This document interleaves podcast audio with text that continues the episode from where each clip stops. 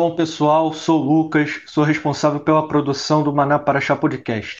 Sou do Ministério Apostólico Nova Antioquia, juntamente do apóstolo Jorge e do profeta Eloy, estarão gravando semana após semana a palavra dele sobre a Paraxá da respectiva semana. Estaremos publicando todas as quintas-feiras à noite. O Maná Paraxá Podcast tem como finalidade alcançar pessoas que buscam aprender sobre a Torá e a restauração, e também te permitir que membros e não membros do Ministério Apostólico Nova Antioquia possam estar conectando-se com a Paraxá durante outras atividades do seu dia a dia, seja dirigindo, trabalhando, estudando ou fazendo outras atividades. Os episódios estão disponíveis em diversas plataformas de streaming. Compartilhem com amigos e familiares. Se você não é membro do Maná e quer entrar em contato conosco, siga a nossa página no Facebook, mande um e-mail que estará disponível na nossa descrição e inscreva-se no nosso canal do YouTube. Bem-vindo a mais uma Maná Paraxá Podcast. Nós estamos já é, nos últimos livros de Devarim e encerrando assim né, um ciclo de, de leitura da Paraxá.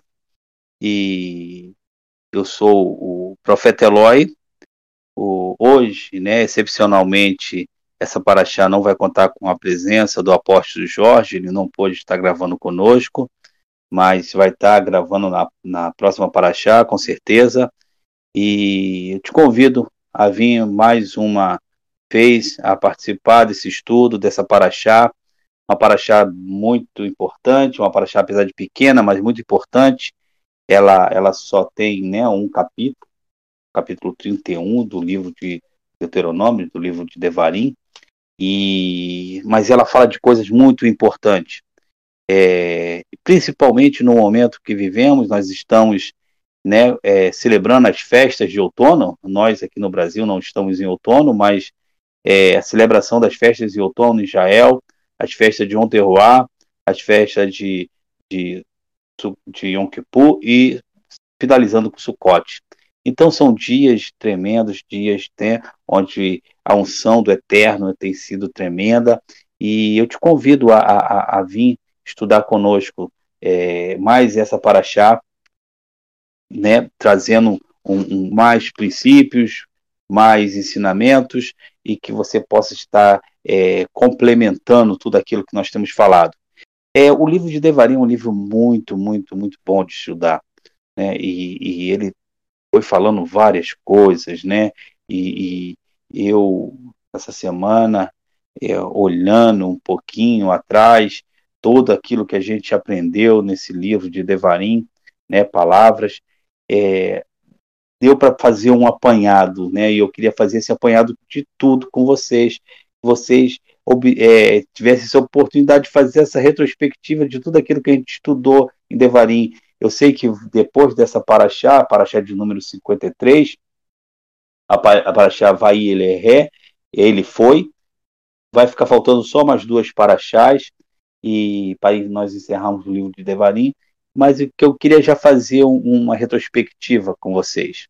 Então, se a gente fosse fazer uma retrospectiva daquilo, né, pegando a essência daquilo, pelo menos para mim, daquilo que foi ensinado, a gente começa com a paraxá Devarim, palavras, e a gente podia falar que ouça e observe as minhas palavras. Segunda Paraxá poderia estar falando, né, suplico, guardem elas em teu coração, não como regras ou costumes, mas como vida. Que tudo que você faça para o Adonai seja por amor e com coração, e não por legalismo, pois o Eterno deseja se relacionar contigo. E essa é a Paraxá Suplique. Supliquei. E depois continuamos caminhando e, e, e viemos para, para outra Paraxá, que é a Paraxá Ekev, Paraxá se continuarem, né? E se a gente podia falar que se continuarem caminhando em meus mandamentos, os mandamentos que já tínhamos começado a estudar, se você continuar caminhando. E aí vem a Paraxá Re, observe, observando esses mandamentos para cumprir, para vivê-los, para praticá-los. E aí depois vem a Paraxá Shofitim, juízes, buscando a justiça, somente a justiça. E logo depois veio a Paraxá Kitese, né? quando saíres. é, te abençoarei no caminho para cumprir o teu propósito. Te abençoarei enquanto você estiver no caminho de cumprir o propósito daquilo que eu te ordenei fazer. E logo depois veio a Paraxá Kitavô. Quando entrares, te abençoarei quando estiver cumprindo o seu propósito. Não só te abençoarei quando você estiver no caminho, mas quando você já estiver cumprindo o seu propósito, eu também te abençoarei. E aí veio a Paraxá Nitzavim de pé. E quando estiveres cumprindo o seu propósito, mantenha-se ereto, mantenha-se firme, constante em tudo que você foi ensinado e estar caminhando. Então, é, essa é a Paraxá Nitzavim, de pé. E agora chegamos a, a, a, a Paraxá Vaileré, né? E ele vai, e ele vai, e ele foi. Pois quando você for, quero deixar um legado para os seus filhos e futuras gerações, para que eles conheçam quem eu sou. Esse é o Eterno falando contigo. E essa paraxá também vai falar de um legado. Né? E a gente vai falar um pouquinho né, desse legado que Moisés deixa.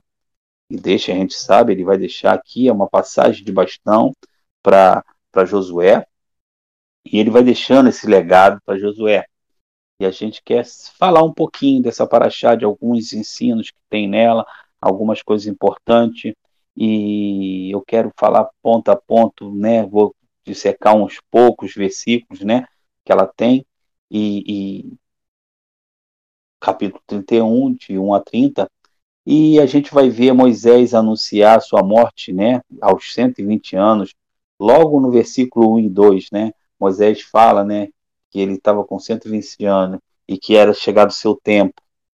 E ele está ali fazendo isso, preparando o povo já preparando o coração do povo para aquele que substituiria ele, que era Josué.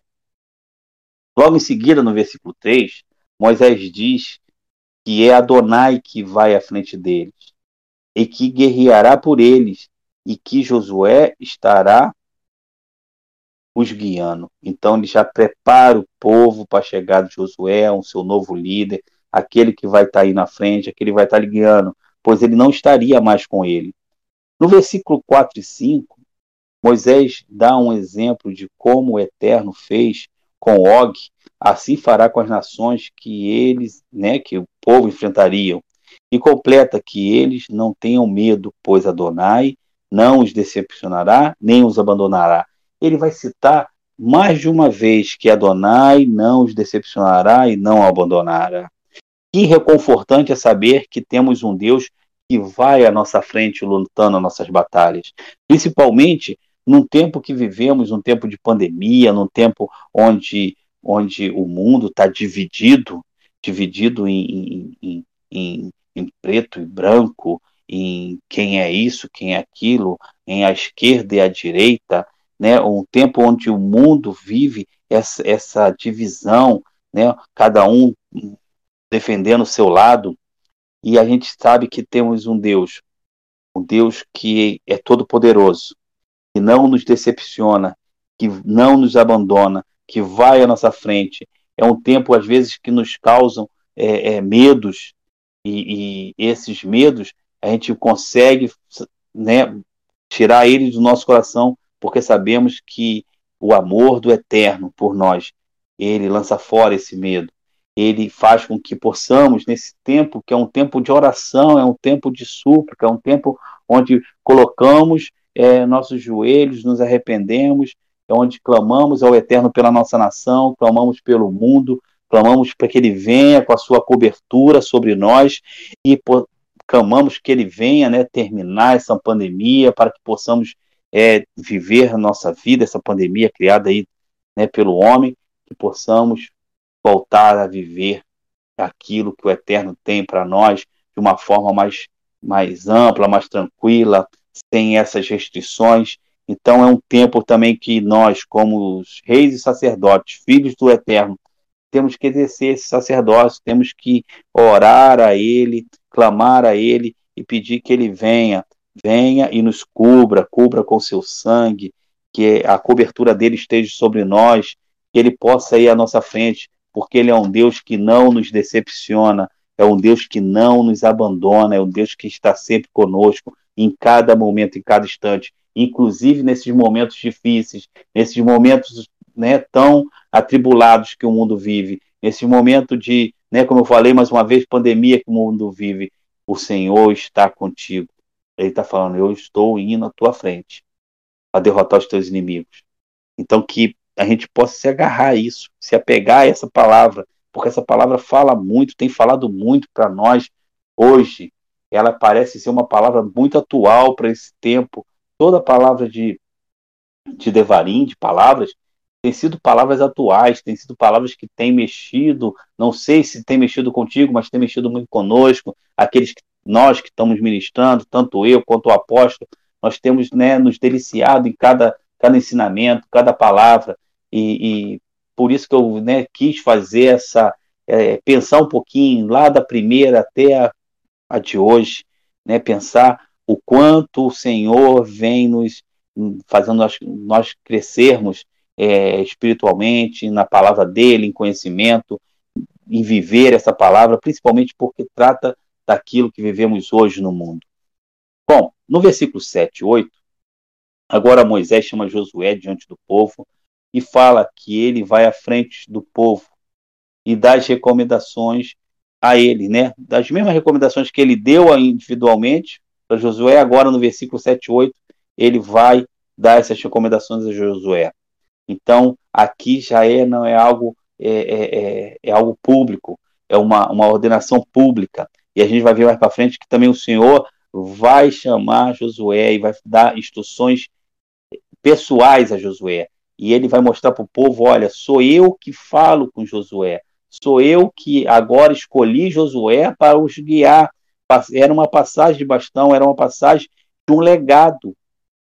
E aí é importante a gente entender isso, que às vezes a gente pensa que legado e, e, é como herança, às vezes, e basta ser filho que eu vou herdar alguma coisa do meu pai não preciso caminhar por onde ele caminhou, eu não preciso fazer o que ele fez, eu não preciso me esforçar por, por ele na, naquilo que ele se esforçou. Eu preciso simplesmente ser filho.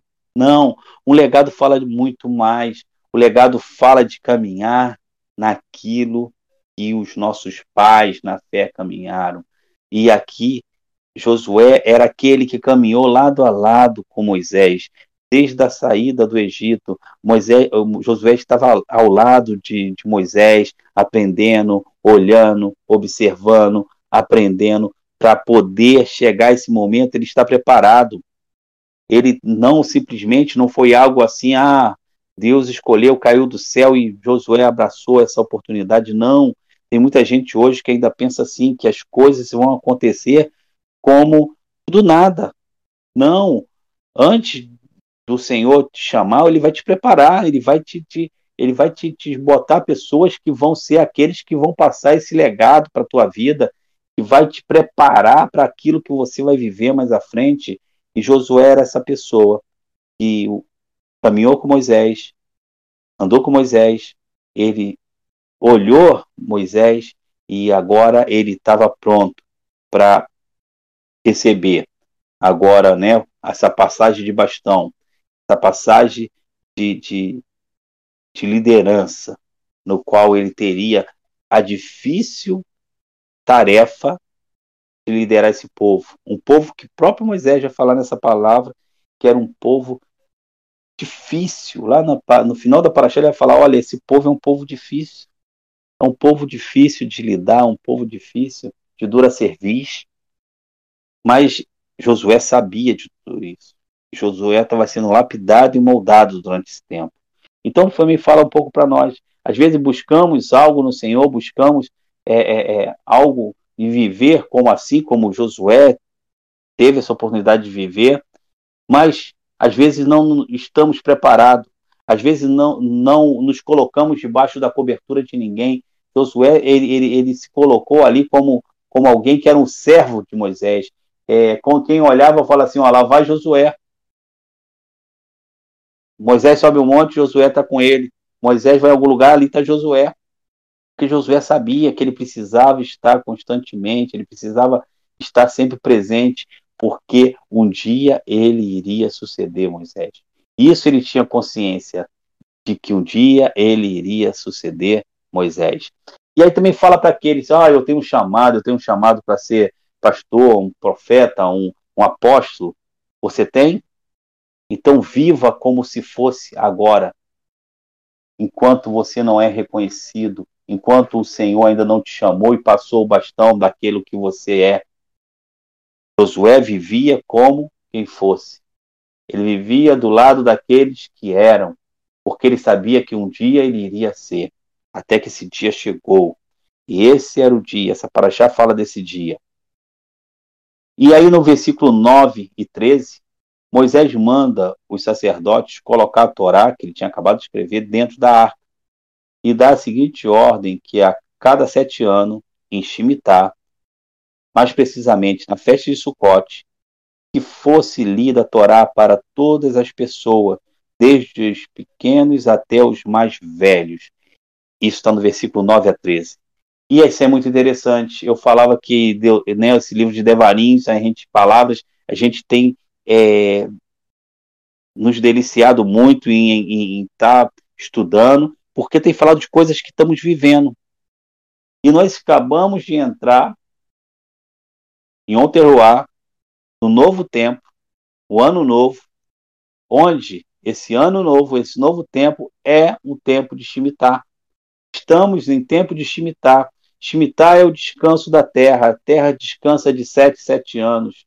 E o Senhor fala que é o tempo onde é as dívidas são perdoadas, os, os, os escravos são libertos. É onde você tem uma oportunidade de recomeçar. É um novo tempo do eterno na tua vida.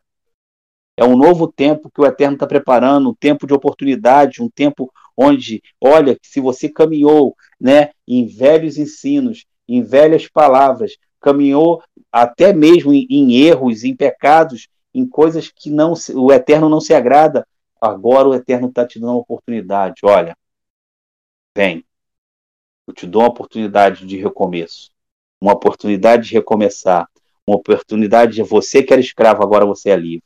Você que, é, que tinha suas dívidas, elas estão perdoadas. Então agora vem, vem, começa a viver, não com aquela, né, com aquela carga, com aquela roupa, com aquele ensinamento antigo, mas agora com o novo que o Eterno tem te dado, com esse tempo que se abre à sua frente, um tempo um tempo propício, um tempo para o crescimento, um tempo, como falou, era um tempo onde as pessoas, se a gente for trazer um pouco de Shemitah da época lá de, de, de Moisés, para um pouquinho mais à frente até, era um tempo onde aqueles que trabalhavam, trabalhavam no campo, né, eram, eram trabalhadores, né, a maioria era um país agrícola, né, um país que lidava com, às vezes com rebanho, com, com a parte agrícola, então aquelas pessoas trabalham dioturnamente, e, eles tinham Shabat? Tinham, mas eles estavam ali trabalhando sempre, sempre, sempre, sempre, mas chegava a Shemitah, e às vezes aquela pessoa que não era escravo, ele não tinha suas dívidas, mas ele viveu no caminho do Senhor, então ele tinha essa oportunidade aqui desse mandamento que Moisés deu. Olha só, esse ano não é simplesmente para você deitar na tua rede, beber água de coco e desfrutar da tua vida. Pelas seis anos de trabalho que você teve, não. Naquela época ele não tinha, igual nós temos hoje, uma Bíblia, ele não tinha os mandamentos da Torá. Então aquele ano era o ano que ele tinha oportunidade de buscar os sacerdotes, de buscar o, o, os levitas, aprender da Torá, aprender os ensinos da Torá, talvez os ensinos que eram passados de pai para filho, aquilo que estava um pouquinho é, esquecido na sua mente, aquilo que, que talvez não tivesse ainda como um estilo de vida dele, que ele precisava se aprimorar, que ele precisava se aperfeiçoar. Então, aquele ano era um ano de aperfeiçoamento, de aprimoramento, onde ele, quando saísse desse ano, para voltar de novo à sua vida de trabalho, dioturnicamente, ele agora ele tem uma nova unção, ele tem agora uma nova palavra, uma palavra que restaurou áreas da sua vida, e ele começa o, o próximo ano melhor do que aquele que ele terminou em Shemitah. Por isso que é um tempo novo, um tempo de recomeço. E fala especificamente da palavra.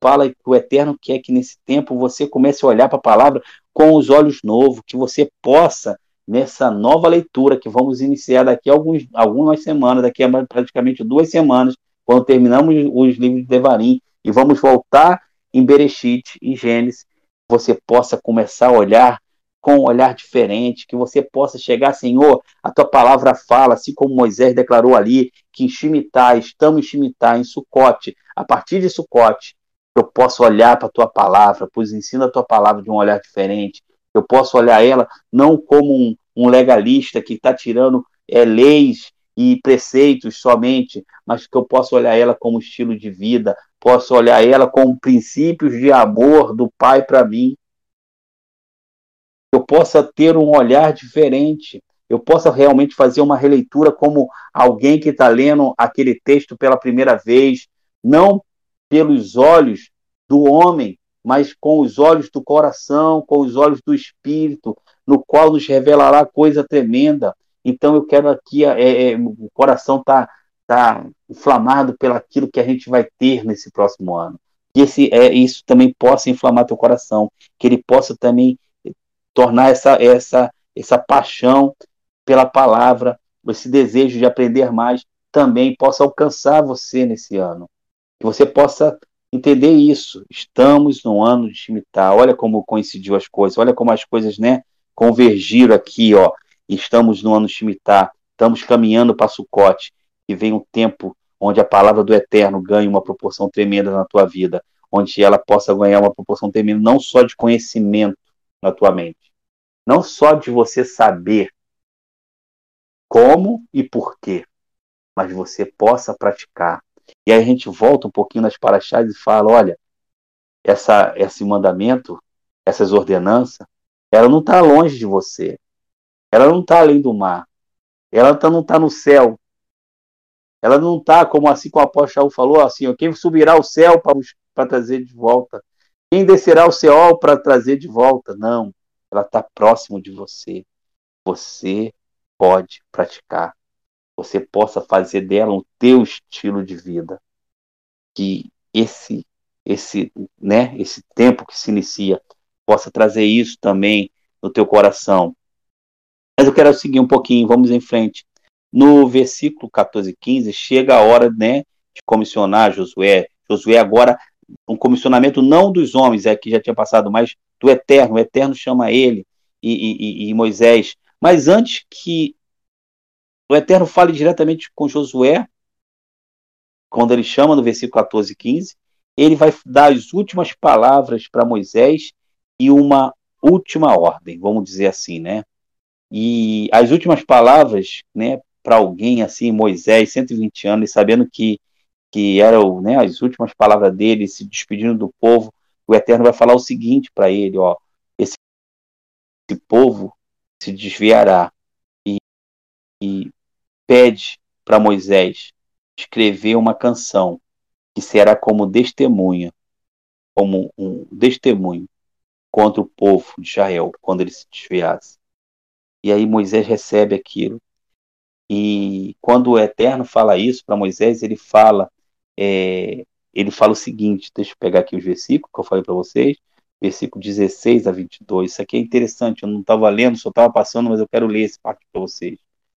Versículo 16 a 22. Adonai disse a Moisés: Em breve você dormirá com seus antepassados. Este povo, porém, se levanta e se oferecerá como prostituta aos deuses estranhos da terra, para onde estão seguindo.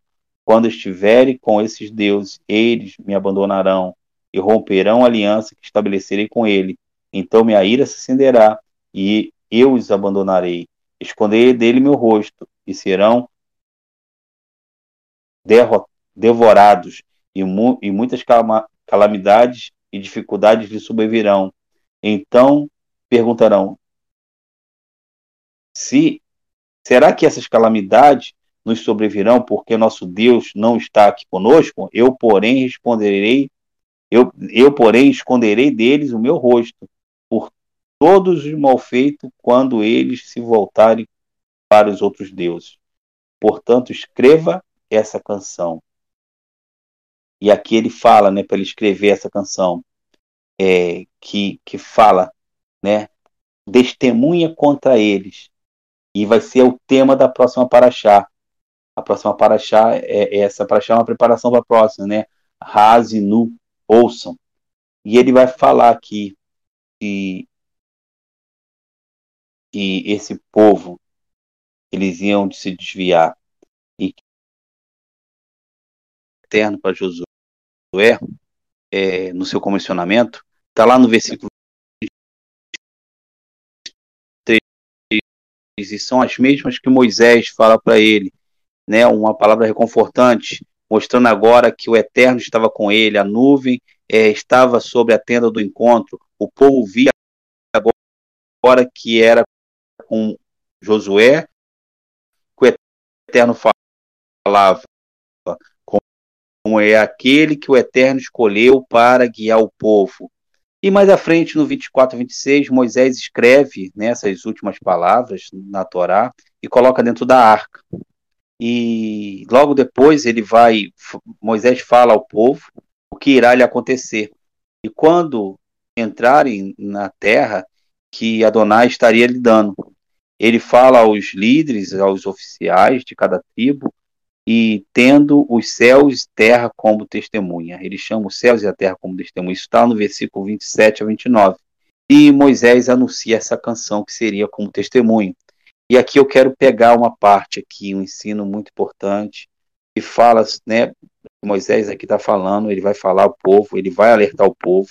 E aqui o Eterno já tinha falado. Eu vou ler a parte que o Eterno fala e vou falar a parte que o Moisés fala. No versículo 20, 26, o Eterno vai falar assim: ó, Pois quando eu os trouxer à terra que jurei aos seus antepassados, onde flui leite e mel, e eles tiverem comido, engordado e se voltado para outros deuses, servindo-os servindo e desprezando-me, e quebrando minha aliança, após muitas calamidades e dificuldades terem so sobrevindo a eles, esta canção testemunhará diante deles como uma testemunha, porque seus descendentes ainda a recitarão e não terão se esquecido dela, pois sei como eles pensam neste momento, antes mesmo de eu ter conduzido a terra a qual eu jurei. Isso aqui o Eterno falando para Moisés, e aqui no final Moisés reúne a todos e vai falar a mesma coisa. Olha que Moisés fala: reúnam para mim todos os líderes, e no versículo 28, Reúna para mim todos os líderes de suas tribos e seus oficiais, para que eu possa dizer estas coisas para todos ouvirem, chamando céu e terra para testemunhar contra eles.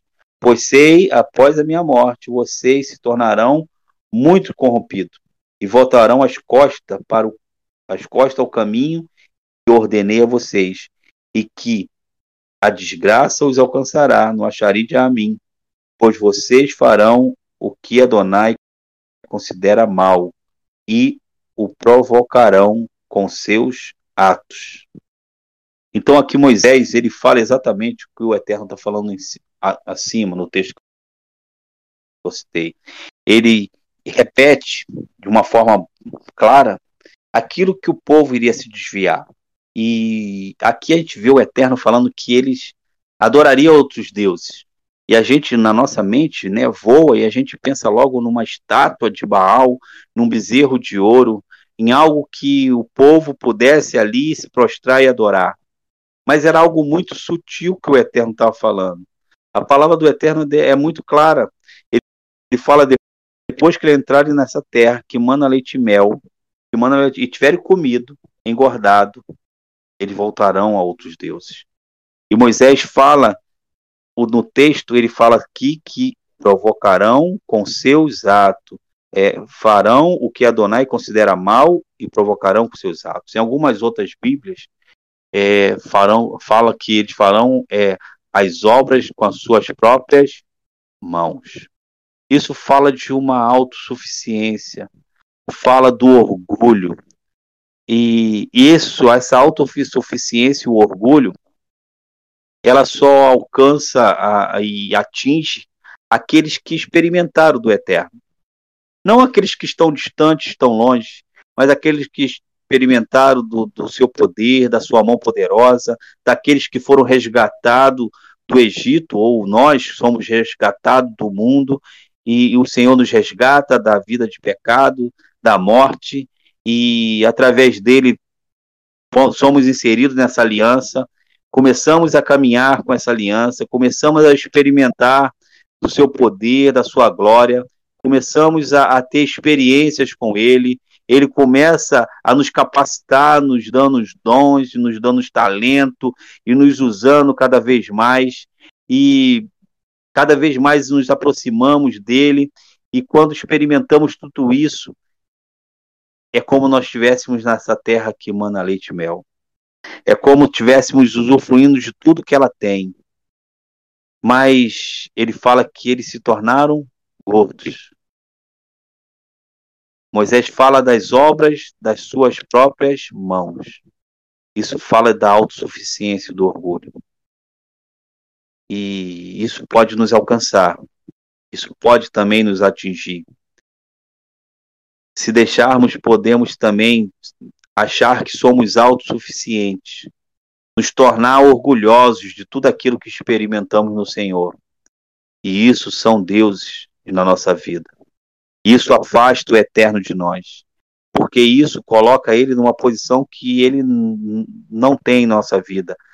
Ele é soberano, ele tem que ser o número um. Quando fazemos isso, colocamos ele num, botamos eles em segundo plano. O eterno não veio para nossa vida para ser o segundo, ele veio para ser o primeiro. E com isso nos tornamos deuses de nós mesmos. Temos áreas em nossa vida onde o eterno não entra. Já não pedimos mais a ele a permissão para fazer nada. Achamos que nossa palavra de sim ou não é o suficiente. De ou fazer e nunca vou perguntar se é da vontade do eterno fazer. Nunca falamos se Deus quiser, mas Deus quer. Deus quer por quê? Porque você quer que aconteça? Isso é orgulho. Isso é autossuficiência. É uma soberba. O Eterno está falando isso. Eles entrariam, comeriam do fruto da terra, tornariam gordo, relegariam Adonai a segundo plano. E eles te, tentariam ser autossuficientes, e quando que somos autossuficientes, começamos a querer ajudar o eterno em coisas, começamos a criar nossas próprias leis, começamos a caminhar segundo os nossos próprios pensamentos. Achamos que experimentamos tantas coisas de Adonai, de Adonai e ele fez tantas coisas através da nossa vida que achamos que aquilo que fazemos é certo. Mas não perguntamos a ele se é certo. Não perguntamos a ele se ele quer que nós façamos alguma coisa. Não perguntamos a ele se é da vontade dele, se nós vamos ou não, se devemos ficar ou caminhar, se devemos agir ou devemos ficar parados. Porque agora nós somos deuses, experimentamos de tudo, experimentamos de, de, de todas as coisas, somos autossuficientes. Então, nesse tempo de festas, tempos de arrependimento, essa palavra vem como um, nos confrontar também. Essa canção também vem nos confrontar. E nós possamos também aprender essa canção, porque não é que aconteceu só com o povo de Israel e às vezes a gente aponta, não, aconteceu com eles, né? Deram mole, poxa, não, não deveriam ter feito isso, não deveria ter caído, mas às vezes não olhamos para a palavra como nós estivéssemos inserido nela, como nós também fôssemos aqueles que pod pod podem também vacilar o pé e cair.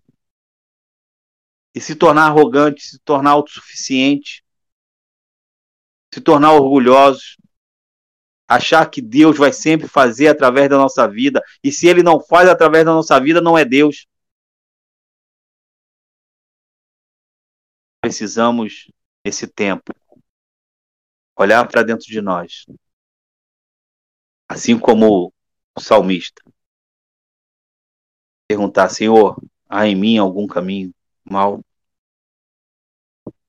Alguma área da minha vida onde tu ainda não é o Senhor tu ainda não é o soberano, áreas que eu me tornei autossuficiente e excluí a vontade do eterno dela. É tempo de fazer ter chuvar, é tempo de se arrepender.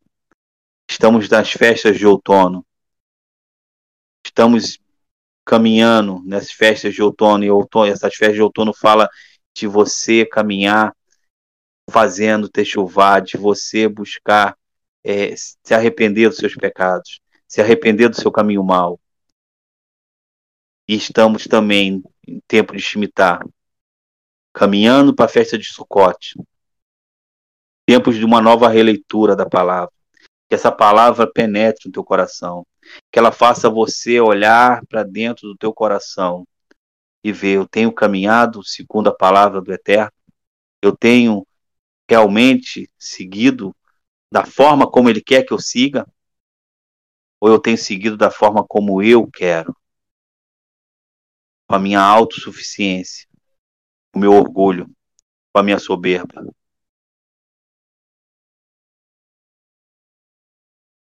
A palavra fala em alguns paraxás atrás, se continuarem, a gente tem que continuar caminhando, não com aquilo que nós temos ou achamos que somos muito bom, mas caminhar com aquilo que o Eterno tem feito em nossas vidas, com aquilo que ainda Ele tem para nos transformar, nos mudar. Ele quer nos transformar, Ele quer nos mudar. Mas não podemos deixar que tudo aquilo que experimentamos nele torne uma pedra, pedra de tropeço, torne um motivo para andar longe e afastado dele. E aqui Moisés ele alerta o povo para essa autossuficiência, para essa arrogância. E ele escreve essa canção. Que essa canção também possa também falar aos nossos corações. E o Eterno venha também é, estar tocando em nós. Estamos para entrar num tempo tremendo. Um tempo onde, como eu já falei, o coração arde, e está em chama por esse tempo novo, por essa releitura que vai começar da palavra, das paraxás, que venha revelações tremendas do Eterno, mas que nós possamos estar humildes praticando. Humildes praticando. Porque assim como lemos também, eu estou citando Paraxás atrás, porque está vindo como, né, como cachoeira, como muitas águas vindo. E a gente vai lembrando de tudo aquilo que o Eterno nos ensinou. Ele fala que essa palavra não está longe de você. Ela não está lá nos céus, para que alguém tenha que buscar, nem lá no inferno, no céu, para alguém tenha que descer. Ela está perto do teu coração, perto da tua boca. Você pode praticar, você pode viver. E você precisa viver ela com humildade, reconhecendo sempre o eterno na tua vida. Por mais que o eterno possa te dar, por mais que o eterno possa te usar, por mais que você possa ser alguém que o eterno fale, assim como Moisés era, assim como Josué, na história de Josué, o eterno usou ele poderosamente. Você não pode perder o foco. Não é por você, é pelo eterno.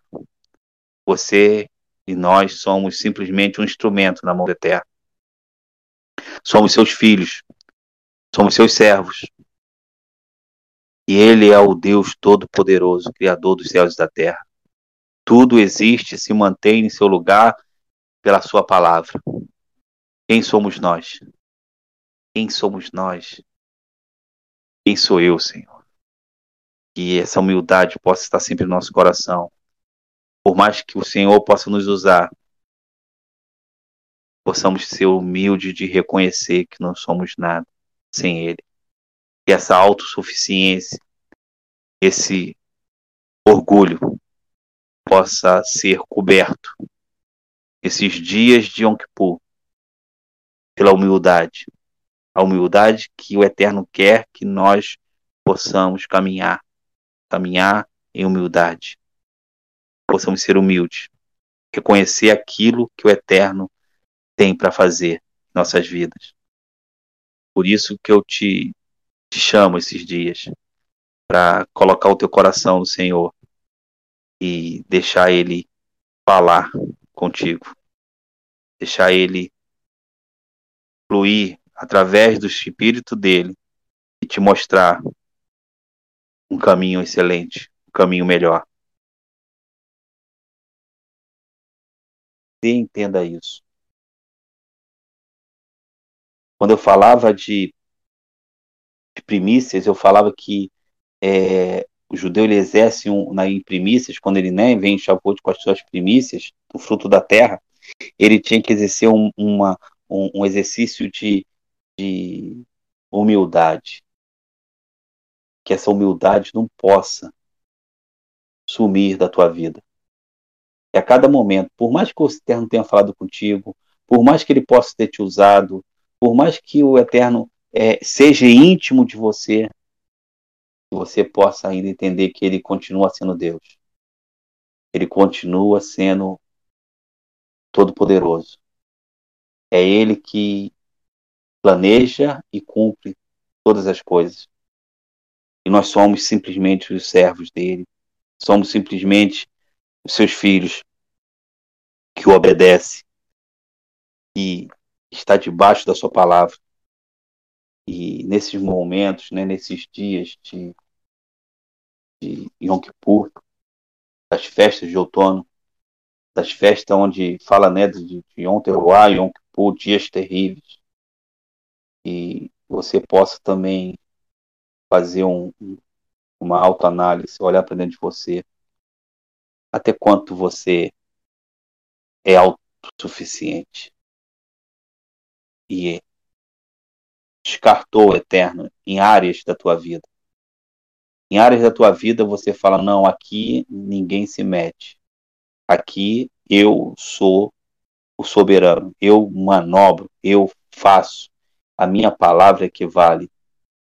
O eterno tem que ser Senhor em todas as áreas da tua vida.